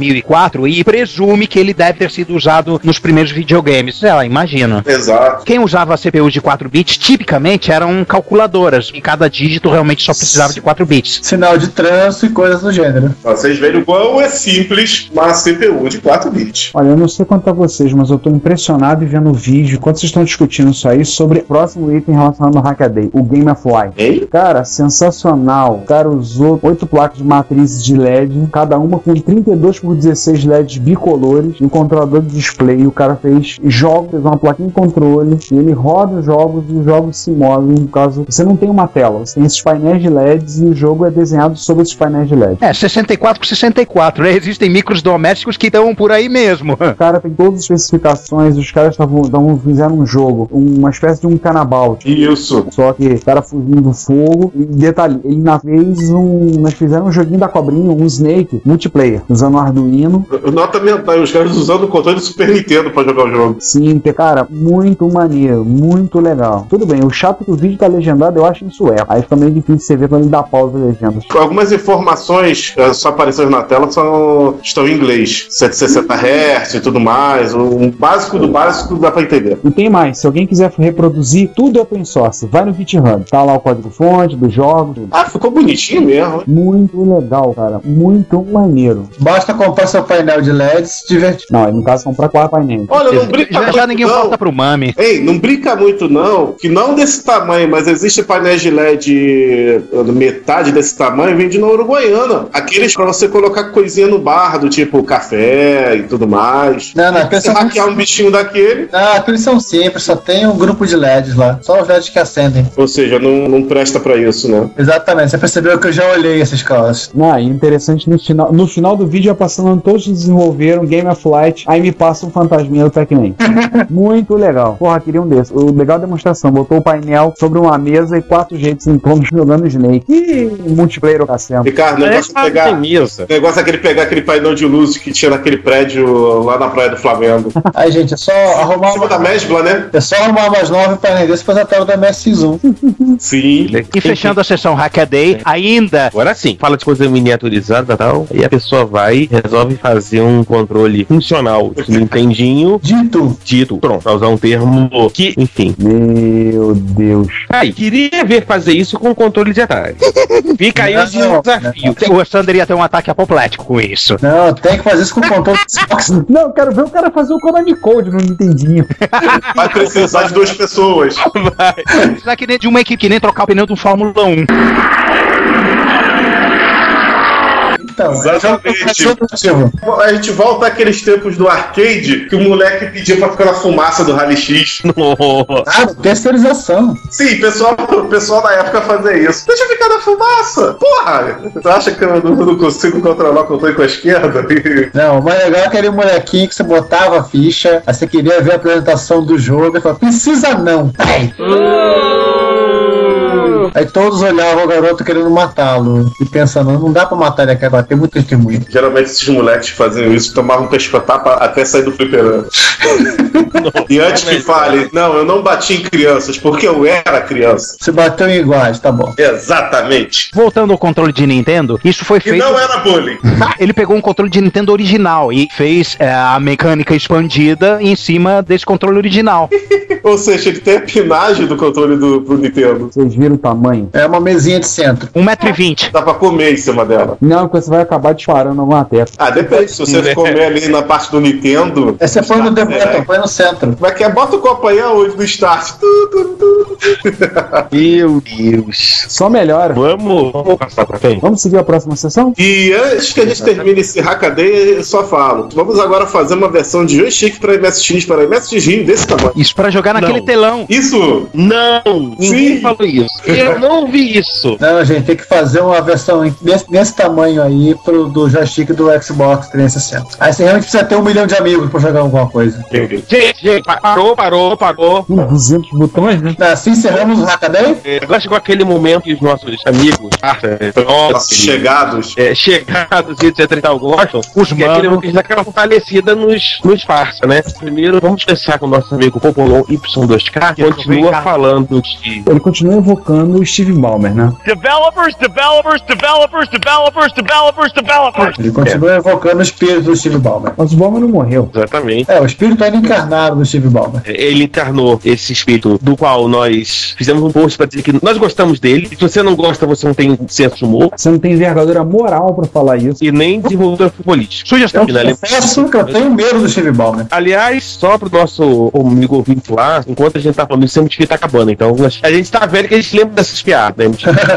Pois é. Quando Só vocês essa- ouvirem só Jaca essa Cuja, homenagem pra aquele. Pokémon, aí já tá, tá aquele rádio tudo, enfim. né? Isso é homenagem pro bom velhinho que acabou de se aposentar, né? E aí ele é o espírito de Steve Ballmer e sai falando sobre a segunda parte da- do Team Network. Ele tá trabalhando junto com o Luiz Lu. A primeira parte, vocês lembram, começou falando né, da parte de hardware dessa placa. E agora ele fala do software. Começa falando um pouquinho de hardware, etc e tal, mas ele vai realmente pra dentro do software. E aí Ele invade o software e começa a chafurdar no código e a explicar como se implementa a camada de RPP, como, por que, que tem que ser separado e, e por aí vai. Listagem Pascal. Sim. Que only Pascal make it possible. Qual Pascal que ele usou mesmo? No 3.0. Turbo Pascal para MSX? Turbo Pascal 3.0. Olha, tô vendo aqui, eu tô impressionado. O nível de detalhes que o Popolão tá descrevendo. A intenção dele é fazer aquela conversão, conseguir pegar a UNAPI do que tem para Obsonet, conseguir rodar nessa placa. Se você conseguir fazer que a- a API de um rode na outra, então os aplicativos vão funcionar. E essa é a intenção. Compatibilidade. Sim, porque aí você não vai ter que reescrever aplicativo, programa nenhum. Você vai usar o mesmo programa, vai usar a mesma API que o Nestor Soriano desenvolveu para Obsonet, vai usar essa API para essa placa, a placa do Luiz Luca. Esse é um dos trabalhos que o Populão está envolvido. Além de, é claro, de usar ferramentas em Pascal para o, inclusive com código fonte liberado, uma coisa que você conseguir fazer, estabelecer as comunicações lá entre os aplicativos entre, entre os computadores. A intenção dele é fazer com que com isso você consiga ter, além do código fonte estar liberado, se quem quiser poder desenvolver, e isso é a chamada do post, né? Develop, develop, develop. A intenção é que ele estimular o pessoal a desenvolver e ele está disponibilizando isso aqui, as ferramentas que ele está desenvolvendo para poder fazer, a- estabelecer comunicação entre os micros, entre MSX e PC, ou MSX e MSX, usando uma estrutura de uma rede protocolo TCP/IP. Sim, ele dá até as fontes. Faltava eu hospedar no GitHub e fazer um Git pro MSX, né? Aí se chegar a fazer um Git clone, descer tudo e compilar direto no MSX. Isso seria legal. Ah, quem sabe não é essa a intenção pro futuro. É a versão 2.0. Fica aí o desafio, mas enquanto algum programador corajoso o suficiente pensa se aceita ou não o desafio, vamos falar da Casa dos Nerds? Sim, sim, onde o, o Mauro aqui, né? Ele simplesmente ele, ele apresenta ao mundo o seu lado mulher de malandro. Ele retorna aos Ah, computadores que ele vende. Pois é, o Mauro ele vende, depois sente saudade, depois ele volta. É, Eu não posso falar de ninguém que faz isso porque. é, Ricardo, você recebeu um tracking do Moan Bacon recentemente, não foi? Não, até agora nada. Eu cadastrei você. Tá vindo aquele Canon V8 que tem destino certo e tá vindo também um FM7 e um PC8001 que fiquei com dó de ter vendido e comprei outro. É Ai, Mas não Tá assumindo o lado mulher de malandro. o malandro tem muitas mulheres, né? Pois é. Falando nisso, Então, por onde anda o. Por onde anda o Canon V8? No meio do mar? Sim, no meio do mar. Ele é no início do mar, na verdade. Teve um problema aí que eles perderam a- o registro lá inte- interno. Parece que um outro Juan fez um pedido.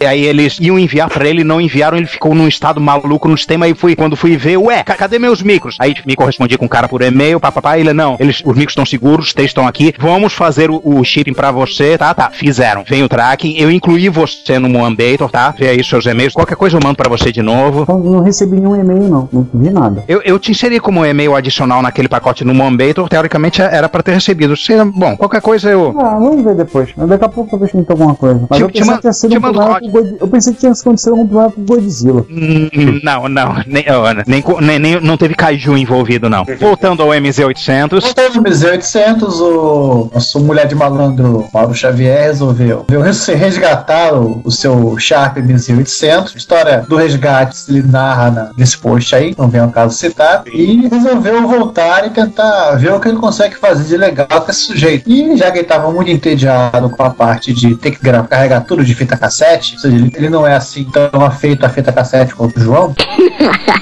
ele resolveu pesquisar e resolveu montar a própria interface IDE, no caso aquela interface IDE simplificada do Peraputnix, não falha a memória, que rola na, nas melhores listas de discussão do leste europeu, pro MZ800. E É, com aí, direito a um miojo. É. Nossa, esse aqui tá macarrão. O- Ele usou o, o- a carcaça, só a placa de um- de uma controladora de drive da Apple. É, só ele como um usou- container mesmo. Ele canibalizou no melhor sentido verme cerebral, né? É Não tá bonito, mas funciona. Meu Deus, meu Deus do céu, eu tô olhando a macarronada, Jesus amado, coisa horrenda. É. Não tá bonito. Não, não tá bonito não, tá nojento. Mas pelo menos fica do lado de dentro, né? É. Menos piano. por aqui de slot lá. E assim, depois ele cita ali, eu lembro dele citando de projetos. Tem inclusive um projeto que gera uma saída de vídeo que é pra ligar no monitores convencionais, projeto. é, e do mesmo cara também tem um leitor de SD e coisas do gênero. assim. Ou seja, há uma cena bastante ativa desse cara no, Sim. na Tchecoslováquia e companhia. O Sharp, como toda máquina japonesa, ela, ela- ela é muito bem acabada, né? É, uma coisa interessante desse- dessas máquinas, você compara um, um- um micro feito nos Estados Unidos ou feito na Europa, um micro japonês, você sente a diferença. Essa máquina é o sucessor imediato da, daquele MZ700 que funciona só em modo texto. Aí esse não, eles resolveram que a ausência do modo gráfico era inadmissível, fizeram uma máquina compa- que é compatível com o modelo anterior, é compatível com aqueles jogos de softwares de modo texto do MZ700, mas tem um modo gráfico de verdade. Sim, assim, alguém falou que tinha que rodar Venus Stratoback. Na realidade, É, e, o, e o que eu acho mais interessante do, do, do anos 80, eu acho que aquela noção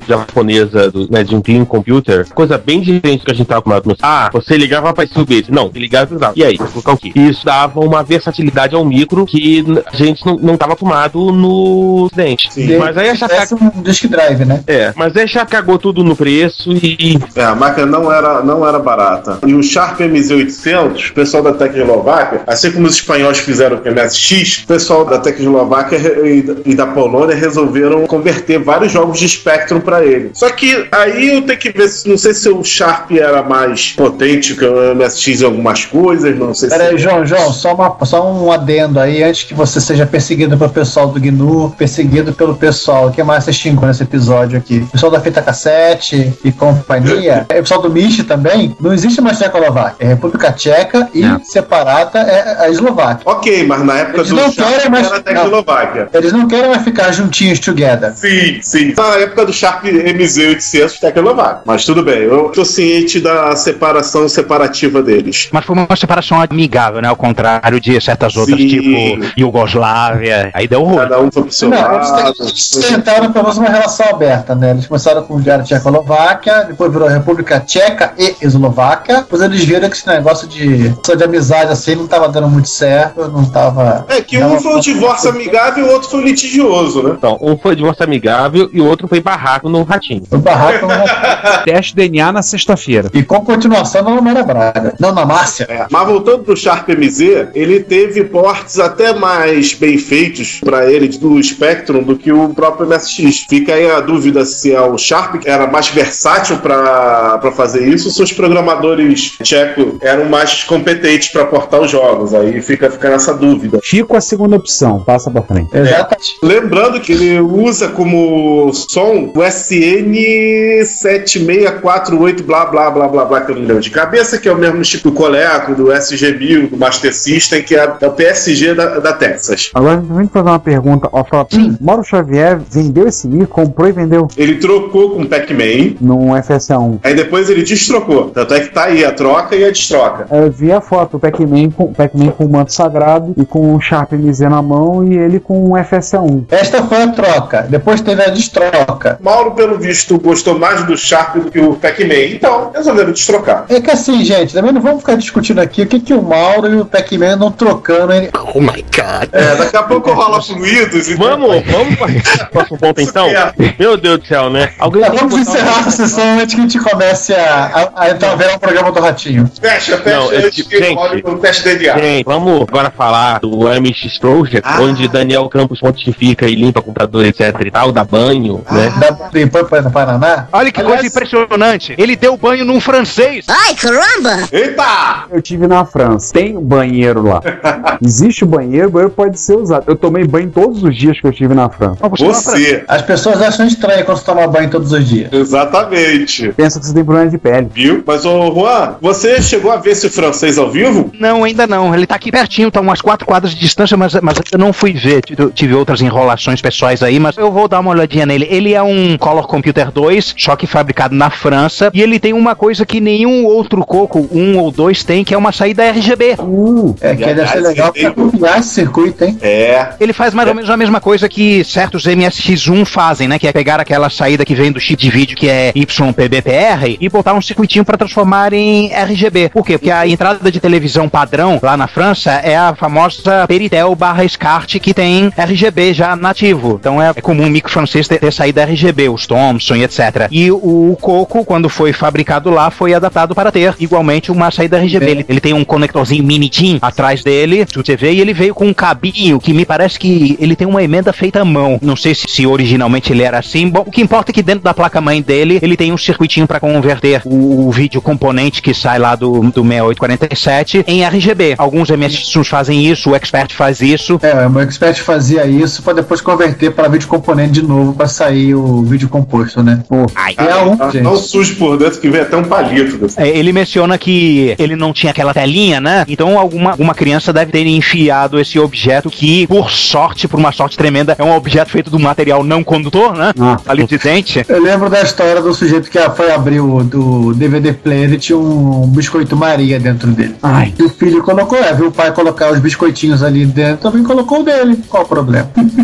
o antes e o Cara, a tela do Coco em RGB fica uma coisa totalmente diferente, cara. É quase igual ao do Coco 3. É, pois é, cara. A única diferença é que não dá pra rodar o clone de Donkey Kong, né? Pena. É, não tem vídeo pra isso. né? Fica muito bonito, realmente, mas também tem aquele outro problema que não tem mais o Color Artifact. Então você Sim. vai jogar tudo Stomp e tá tudo preto e branco. Tem o link pro álbum de fotos no Picasa, bem no final do artigo. Aí a última foto que você vê é um Puyan. O o Puyan não, não, não roda no modo de alta resolução, ele roda no modo de média resolução que tem cores mesmo no RGB. Aí se Cores você- bizarras, né? é, aquelas cores bizarras, aquele roxo maluco, é, aquele ah, verde e, e laranja psicodélicos. É roxo, laranja, ciano e branco. Jesus. É uma coisa linda de Jesus. É assim, pediram pro daltônico da Motorola escolher as cores da paleta dos dois modos do 6847. Nossa. Os softwares em geral que funcionam nesse modo de tela, não- você não, não, não tem problema rodar no RGB, vai estar com as mesmas cores lindas de morrer que está num vídeo composto ou, ou no RF. Aí você vai ver um, ou- ou outros jogos que funcionam no 256 por 192, aí acabaram-se as cores. Fica tudo preto e branco e com risquinhas verticais. Nossa. Mas no Coco 3 é a mesma coisa, é o mesmo problema. Você já tá de-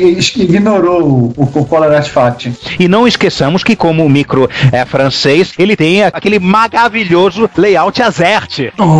Porque o mundo está, está usando teclados errados. Exatamente. Aí, Ricardo, teclado azerte. Pra quem cata milho que nem eu, não chega a ser um problema dos maiores, que você tá toda hora tendo que, que olhar o teclado, mas pra, é, digita da maneira correta. que É, Eu, por exemplo. É, só festa, né? Eu já falei, eu já contei em um episódio anterior, eu tive duas experiências com teclado Azerte, e são duas experiências que eu não gostaria de lembrar novamente. Ó, gente, se vale de desencargo de consciência, por pesquisa na internet, o layout e teclado para Portugal que o Salazar tentou propor. É um Dvorak estragado? É quase um Dvorak. Nossa! Ditador propondo coisas nacionalistas, normalmente saem umas merdas que. Agora eu tô olhando pra esse teclado, tô me perguntando como é que. Se, se os scancodes que ele gera são os mesmos, se a ROM é diferente, que nem teclado do Dragon, é uma coisa a ser examinada. Eu acho que a solução mais fácil é mudar na ROM. É, é mais soft, para quem está assim dizendo. Mas você vai querer mudar e tirar o, o charme do francês? Exato. Agora. Não, não, não. Deixa ele original. Eu só, eu só tô me perguntando quais das duas soluções, ou seja, se eles só mudaram os labels das telas e, consequentemente, mudaram a ROM, ou se eles mudaram eletricamente as teclas de lugar e mantiveram a ROM. Não, dá muito mais trabalho. Não chama marrom, cara. Pois é. É, faz economicamente mais sentido eles terem mudado na ROM, né? Ó, é assim, Juan, a Commodore faz isso com o 64 internacionalizado. Se Jack Tramiel, vamos economizar o que dá e o que não dá, fazer assim é porque devia ser o padrão. É, mas o Tremel é um pouquinho mais heavy metal nessas coisas que o pessoal da Tandy, que, que era assim meio tio Patinhas, mas eles não eram Tremel. É, mas é a solução mais simples, né? Você faz só uma malha de teclado. É verdade. Assim, é Nokia com o carregador de celular. Pra que eu vou fazer um, um modelo pra cada aparelho? Se eu posso fazer um, uma- um- um carregador único? Juan, agora pergunta: ficou com vontade de ter um coco francês? Olha, vontade de ter, a gente tem vontade pode ter tantas coisas, mas mas money que é good nós não have, né? Pô. Pois é. Sim, sim, eu fiquei com vontade, eu admito. quero, eu quero. Eu quero, eu quero. Vai chegar a casa do Daniel e vai fazer o assalto, amigo. Você vai fazer uma proposta a ele que ele não poderá recusar, né? Isso inclui matar um cavalo. É. Isso aí. Aí você vai pegar o Paris, Texas pra você. É Paris, Texas, é verdade. É o próprio. Tandy é do Texas também. Então. Não é a Texas, não é a Texas, né? Vamos passar à leitura das notícias mais visitadas no período, no nosso intervalo entre as sessões de notícias dos episódios, do, do episódio 36 até agora. Entre a Segunda Guerra Mundial e agora. Então nós vamos ler algumas das notícias mais lidas, mais visitadas, vamos comentar. Sendo que a primeira não é uma, são três. Sim. É o artigo sobre a MSX Ribeirão e duas coisas relacionadas que são o unbox do Zemix, que não nos deixou verdes de inveja, porque que vocês estão pensando tal coisa, e também... O mito que cai? O mito que cai. E isso, da Gradiente, com o demo das cores. O Michino Zemix, antes de tudo, tá? Não pra ser chato. Joguei nele. Muito legal. Pra quem não sabe, quando você. O manual do, do Dominando um Expert, das versões mais novas do Linguagem Basic MSX, tem uma tela, tem um expert, uma câmera foi, tirou a foto pra de cima, num certo ângulo, onde você tem um monitor colorido, que não foi produzido, é lenda urbana, provavelmente da Telefunken, com uma demonstração que você tem os 16 cores do MSX1. Então tem as canetinhas e vem riscando e vem botando os nomes. E escrito lá no software, as cores do Expert. É, essa história é o seguinte: o, é um MSX da Sanyo que o Emiliano comprou, o AV10, só que ele não tinha um- nenhum lugar para ler a fita cassete que veio com o equipamento. E o Alfredo tinha acertado de fazer isso com a leitura do outro Sanyo dele, que é o gravador embutido. É o PHC33. É, só que assim, o- apesar de que os dois moram na mesma cidade, se bem que o Barão Geraldo, né, tecnicamente Pina, eles não conseguiram se encontrar pra fazer esse troço. Então acabou rolando pra Ribeirão mesmo. Foi quando o Emiliano tirou o lacre da fita e eles colocaram lá pra fazer a, a cópia desse, desses arquivos. E ele achava que, inclusive, era o demo da caneta ótica. Em resumo, tudo começou como um inocente unboxing. É, na verdade sim, foi eu que forneci o cópia do Messier Lefita para eles poderem copiar os binários. Aí aquela coisa, foi feito um inocente unboxing de fita cassete, copiamos os arquivos, aí eu cheguei naquela, ah, vamos rodar o demo, ver o que que é, né? Ver pra- Vamos tentar usar a caneta ótica, se fosse o caso a gente usaria uma televisão pra brincar com aquilo. Aí de repente, não chega a ter uma contagem regressiva, mas tem um barulho muito parecido com o do Cartoon Linux Expert. Parararara, pum. Aí aparece Sunny Wave. Aí alguma coisa apitou dentro da gente, foi dentro de mim que tava brincando lá. Aí quando eu fui na segunda opção que tá tudo em japonês, eu vi esses lapisinhos aparecendo. E aí eu acho que todo mundo no encontro parou pra olhar o que, que eram os lapisinhos. Exatamente a tela que no Dominando o Expert e nas versões mais novas do Linguagem Basic MSX. Olha a diferença que estava escrito em japonês. Tirando o idioma qual estava escrito a mensagem, era exatamente a mesma coisa. A bem da verdade, acredito que a Gra- Gradiente nunca chegou a publicar esse software para o público, né? Só apareceu naquela demonstração deles. Apareceu na foto. Ah, pode ter aparecido alguma, alguma apresentação em algum evento deles, né? Mas nunca houve o software. Ou devia, podia fazer parte de alguma, algum programa que eles estavam fazendo e que não foi ao ar por conta do X Expert, né? Faltou espaço, talvez. Não. Lembre-se que canetinhas estão lá. Lembre-se que o, o, o, o Linux Expert quase acaba com o espaço da memória do Basic. Sim, é, o problema todo é a receita da sopa de ervilha e do peixe. Esse foi um dos posts mais vistos do período. Então fala da sua participação tardia, apenas como satisfação pessoal para- do, do concurso do, do Reddit, Giovanni. É, o cu dos pessoal, né? Que é aquela coisa, eu literalmente descobri a, desco- o- a Basic Week do pessoal do, do Retro Battle Station no dia em que ela tinha se, se encerrado. E eu olhei lá o programa que o pessoal adaptou pra rodar na, na própria máquina, achei interessante. Eu nem tinha, sinceramente, eu nem tinha visto que ó, o programa estava disponível. Eu poderia pegar o programa já pronto pra sua plataforma e rodar. Eu fico aquilo matando, isso virou um post na Replays, né? No final das contas, acho que foi culpa do, até do Emiliano, eu acho que o Emiliano e o Juan ficavam nessa, brinca- nessa brincadeira, eu acabei me empolgando em fazer a, em fazer a própria versão. Aí eu pensei, vou fazer pra quê? Ah, vou fazer também pra MC1000 mesmo, mais divertido. Isso foi no domingo, que foi quando o, o concurso se encerrou, não fala a memória. Eu gastei uma parte da segunda-feira e um pedacinho da, da terça-feira pra fazer a- o programa. Como isso foi feito? Eu não usei o programa que os caras apresentaram, eu fiz do zero. Eu simplesmente eu peguei as imagens, eu colhi as imagens, eu usei o no próprio GIMP, eu redesenhei e fiquei anotando as coordenadas que eu precisava, tanto para desenhar o símbolo do Reto Reto Battle Station, que é aquele computadorzinho, e para fazer o, o alienígena do, do hate, eu precisei fa- eu usei um, um algoritmo um pouquinho diferente, que vocês podem ver lá no, no- no- no código do MC1000. O programa foi feito originalmente no MSX, para tava mais fácil de digitar, transferi para o MC1000, no emulador funcionou de primeira, ou quase de primeira sempre, depois eu simplesmente converti aquilo de, base, da- de listagem TXT para uma listagem basic em binário, converti o binário para Wave e carreguei no MCB de verdade. Agora é o seguinte, eu confesso com vocês que eu demorei mais tempo para fazer o ajuste da- das cores do MCB, porque simplesmente o, o modulador de RF do LM1721 não se dá muito bem com o MC1000, fica meio louco. E gastei ma- mais um tempo ainda para poder fazer aquela gravação, que foi quase no meio da noite, para postar no- pro pessoal do, lá do, do Reddit para se divertirem. E fora os comentários, né? Você não foi o único a entrar tardiamente no concurso. Eu, eh, depois de entrar lá naquela- na thread do, da Basic Week, teve várias pessoas que mandaram coisas depois só, só pelo puro prazer, né? É, é e tem, rolou ainda um, alguma, algum bate-papo sobre isso, tem alguém contando sobre a desventura de religar o Atari, como tudo não parecia não funcionar. Falando agora em religar coisas antigas, a próxima notícia é o achado de uma padaria, padaria sim, no estado de Indiana, nos Estados Unidos, que usa, usa mesmo Commodore 64. Agora, nos tempos modernos, atuais, ano da graça de Nosso Senhor Jesus Cristo de 2013. Nossa! Da- O nome da padaria é Hilly Goss. Deve ser o sobrenome da família. Vocês podem ver aí no post a patroa com dois Commodore 64 na, na frente da loja e mais embaixo o patrão com mais um, um C64 do lado de dentro no escritório. Sendo que o- esses dois C64 que estão na, na frente, na padaria, um deles já sofreu invasão de cor. Ele tem um micro moderno dele, só tem o teclado e tá funcionando provavelmente com um Kira. Mas o C64 da esquerda, ele realmente tem um banco de dados de receitas. Eles realmente usam com produtividade corporativa. Maldosamente, tem gente que diz que esse Commodore 64 nunca foi desligado. Não, não pode desligar porque demora muito para carregar o do 15 do 1541 banco de dados de receita. Exatamente. Maldosamente. nunca foi desligado esse Commodore 64. Tá aqui o 1541, você viu na foto? Ninguém achou, achou o 1541 ainda. Achei na, na Onde está o Oli? Onde está o Oi mesmo, cara? Tá difícil achar. Achei na penúltima foto, antes da foto cara de branco. Está Tá numa prateleira. Isso, na primeira prateleira de cima pra baixo, bem embaixo de um fornil de Tem um caixa- disquete em cima dele, quer dizer que foi usado. E poeticamente do lado do porta-treco. Pô, cara, as receitas devem estar em disquetes. Com certeza. Nota mental que os teclados, pelo visto, já estão todos gastos, porque eu tô vendo um monte de papelzinho em cima das teclas. Será que deve ser isso aqui? Tem um padrão, repara. Deve ser a codificação do programa que eles usam. Ah, pode ser isso também. Parece que não é exatamente igual. Olha só, olha só se, se você, na fileira do meio do ASDFGHJKL, tem no da esquerda duas teclas estão rosas e no da direita só uma. É, porque um é Commodore 64 de Não, pera, raiz, o pera. outro não. É, tem uma laranja. É, sabe lá, não sei, não dá pra ver se é simplesmente substituição das teclas que foram gastas ou se é a tecla de função de software. de qualquer maneira. De Commodore verdadeiro é o da esquerda. Sim, é, sem dúvida. Que tá mais próximo ao drive.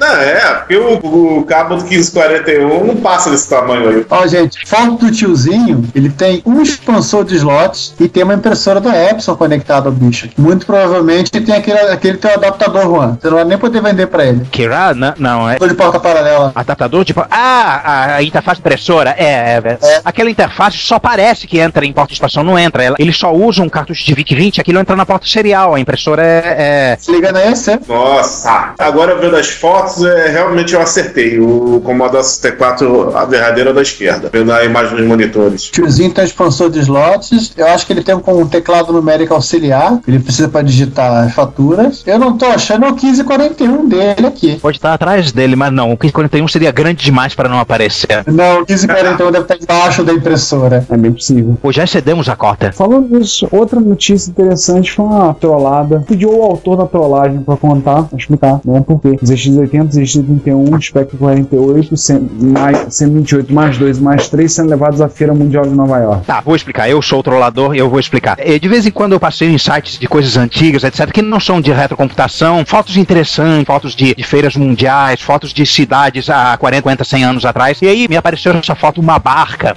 no Rio Hudson, em Nova York, levando modelos em tamanho natural de dinossauros para uma feira mundial que ocorreu em 1964. Só que tem um logotipo escrito Sinclair. Aí, o que que eu. ah, vou trollar, né? Piada pronta. Os dinossauros são os X80, X81, Spectrum 48, 128, mais 2 mais 3. Só pra dar uma cutucada nos fãs de Clube do TK e outros. Eles levaram na Sporti, tá? É, Vitor Truco vai te mandar uma carta bomba. Nada. Victor Truco vai mandar um Tiranossauro Rex matar o. Ele vai mandar o Roy, um amigo, um amigo do Dino da Silva Sauro, lá na família Dinossauro. Aliás, o- e uma coisa que eu não sabia, que era de conhecimento público, mas pouca gente sabe, esse negócio de chamar de Dino da Silva Sauro não é o nome original, nem, nem- eles não chamam de. da- o sobrenome dele não era Dinossauro no, no original do seriado. Sobre- O sobrenome dele é Sinclair. O nome dele é original Earl Sinclair. É o Sinclair, a família é a família Sinclair. Porra, então é piada pronta mesmo. Total. Não, foi proposital, cara. Tem toda a cara que foi proposital. Essa Sinclair é uma companhia petrolífera que aí ela ainda existe como marca, mas foi comprada por outro, foi comprada por outro, foi comprada. Que transportava dinossauros. É tipo a Commodore. Acho que assim, ela encerrou a produção de petróleo dela nos anos 60, eu acho, do século 20. Mas a marca existe. Eles têm que dar essa moral pros dinossauros mesmo, porque os dinossauros é que fizeram a fortuna deles. É, sem Eles dúvida. vendem Ah, dinossauros. ah, ah, mas claro que essa foi a referência deles pra eles patrocinarem essa, essa amostra lá na Feira Mundial, com certeza. Aí sabe o que mais? A Sinclair acabou sendo comprada pela British Petroleum, BP, num consórcio com outra empresa chamada Richfield. BP Richfield. que era o sobrenome do chefe do Dino. Nomes iniciais e sobrenome do patrão do, do Dino. Eu, barra Dino. E só pra constar, Richfield, vocês conhecem como Atlantic Richfield, concorrente com o Brasil. Os mais velhos vão lembrar do, da Atlantic. Coincidência demais, cara. Ô César, a que oferecia as melhores tabelinhas da Copa do Mundo, né? Exatamente. E também os melhores cama- camarins do baile de carnaval. Beleza. Vamos baile do carnaval Atlântico. Vamos prosseguir. recordar é viver, hein? É. é. Patrocinada pela Atlântico. Já falamos muita coisa, vamos parar, porque senão vão ficar até amanhã falando coisa. Mas o quinto lugar. E cara, esse, esse cheiro é de que tá passando na mesa agora? Queijo mussarela. Hum, Orégano, tomate. Bacon canadense e catupiry. Vê uma fatia aí, pô. Vê uma fatia. Ó, Pode descer duas aqui no meu prato. Peraí, peraí, peraí. Alguém, alguém pega lá pra enquanto eu falo a notícia? E o cheiro tá duas vezes mais forte, né? Impressionante, não sei porquê. Enfim. vai lá pegar enquanto isso. Isso. Os malucos, não há outro termo a dizer, do Nightfall Crew, italianos, pegaram um TK-83. Detalhe que o TK-83 ele é raro, inclusive no Brasil. É difícil achar um. Ele ficou meio que espremido entre o TK-82 e o, e o TK-85 e eh, acho que eles fabricaram menos dele, não sei. É, logo em seguida eles lançaram 85, então Hum. não teve muita, so- muita vida útil. Ele é, Foi. irônico porque ele é o mais parecido com o case dele com o micro original, né? O ZX81. O anterior, ele tem um case de ZX80 e o posterior tem um case de ZX Spectrum. Ou seja, o mais legítimo, por assim dizer, o que imita melhor, é o TK-83, que você praticamente não acha. César, você lembra daquele TK-83 que tinha na All Harder? Que o Giovanni vivia namorando, a gente tinha comprado pra ele de Natal? Lembro. Deve ser o mesmo. Deve ser o mesmo. Pena que quando a- mas a gente chegou lá uma vez e falou, vamos comprar. Quando a gente chegou na All Harder, não tinha mais. Na All Business? Ah, não, é ver- desculpa, na All Business, é verdade. A All Harder é uma outra empresa. Chegou na All Business e não tinha mais aquele TK-83. E aí, como sempre acontece, toda vez que alguma coisa muito bizarra ou não cai na mão do Nightfall Crew, eles fazem dois posts. Um apresentando o micro com todo o nerd para um possível imaginário. Que eles chamam de autópsia. E o segundo post que eles comentam o que, que eles fizeram com aquele micro. O molde, o conserto, um bloco Botaram no forno. caso específico, eles colocaram no forno simplesmente um molde de saída de vídeo composto. Até É porque eles não iam conseguir Que, obviamente, isso em RF na Itália, né? Oh, Pau Tipo M. assim, facilita muito o fato de que em preto e branco, tirando a cor, Pau M é semelhante ao TCC, enfim. E não tinha cor mesmo, né? Não tem nem som, né? Do A, V. E o Giovanni descobriu a melhor coisa de todas, que é esse micro, esse TK-83 tem uns 80, fabricado é, na Itália. Hum, ironia, hein? Alfa Design italiana. Os 80 voltou pra lá, pra casa. É o comandado quem? Pela Ferrante? É, Da assim, SG. Não. E a fotinho dele em toda a sua glória no link que o Giovanni postou no comentário. Mas pela cara, isso tem cara de sim, parece ter sido feita alguma manutenção do equipamento. Cara, raspar 74LS, eu com o mundo a fuder. Eles Cara, tudo é possível. Em, em termos de artiçaria, tudo é possível, isso que é a grande verdade. Ah, eles tinham é Eles tinham que proteger a propriedade intelectual deles, ora.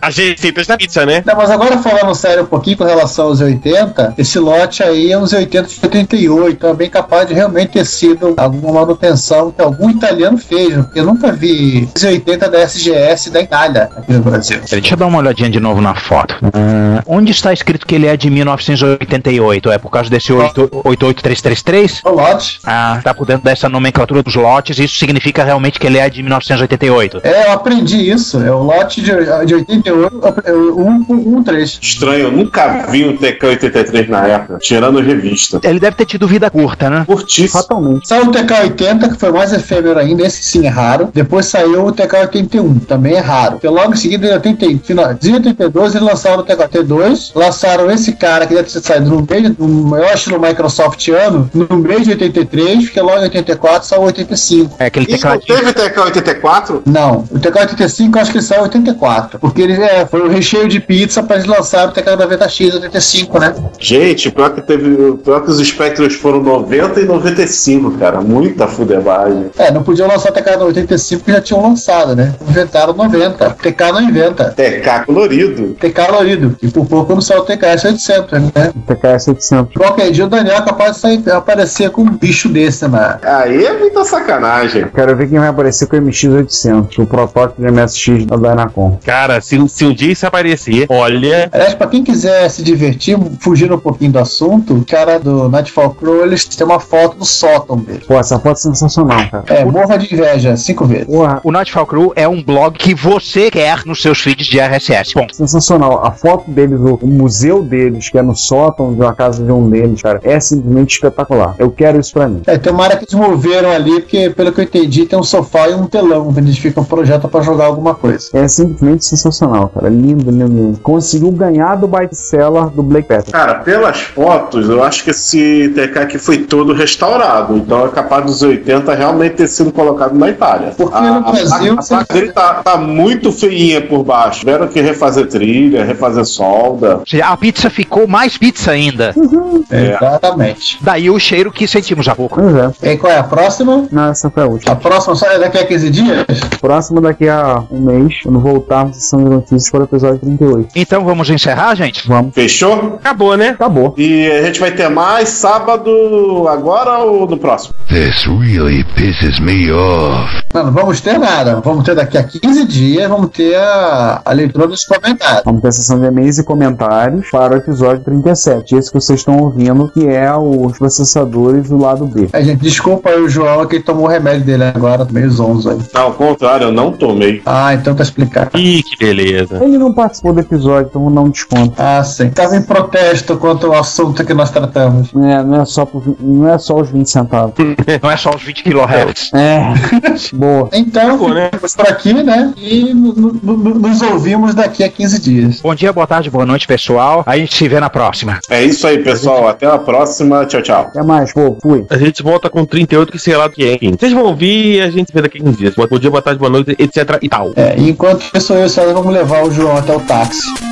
Olá, eu sou o Renato Giovanni e você está ouvindo Retrocomputaria. Porque velho, eu não sou velho não, velho é o seu PC.